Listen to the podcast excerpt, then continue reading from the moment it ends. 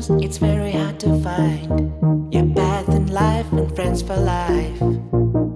But I believe in wise men saying that we can make a life a fairy tale. Once upon a time, there were kings.